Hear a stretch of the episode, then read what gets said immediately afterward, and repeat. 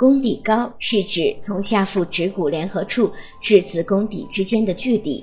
准妈妈在做产前检查时，由医生用尺来测量。随着怀孕的月份增加，宫底高是先上升再下降的。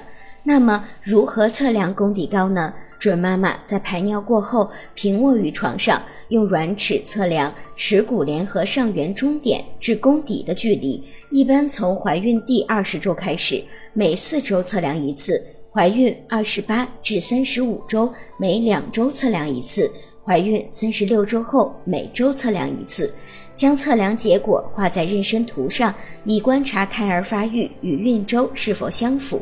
怀孕十六至三十六周时，宫底高平均每周增加零点八至零点九厘米；三十六周以后，增加速度减慢，每周增加零点四至零点五厘米。